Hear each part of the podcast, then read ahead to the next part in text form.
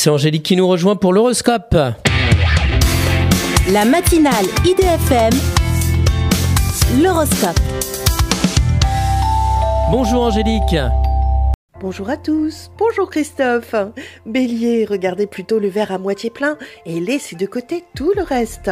Taureau, prenez du recul et relativisez avec le sourire sans tout prendre au premier degré.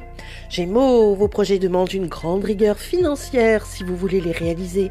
Cancer, vous alliez l'amour et la passion à une grande créativité qui remporte un contrat. Lion, en matière d'amour, une nouvelle relation s'invite dans vos bras et votre cœur. Vierge, vous vous êtes à l'orée d'un grand changement favorable, basé sur votre expérience.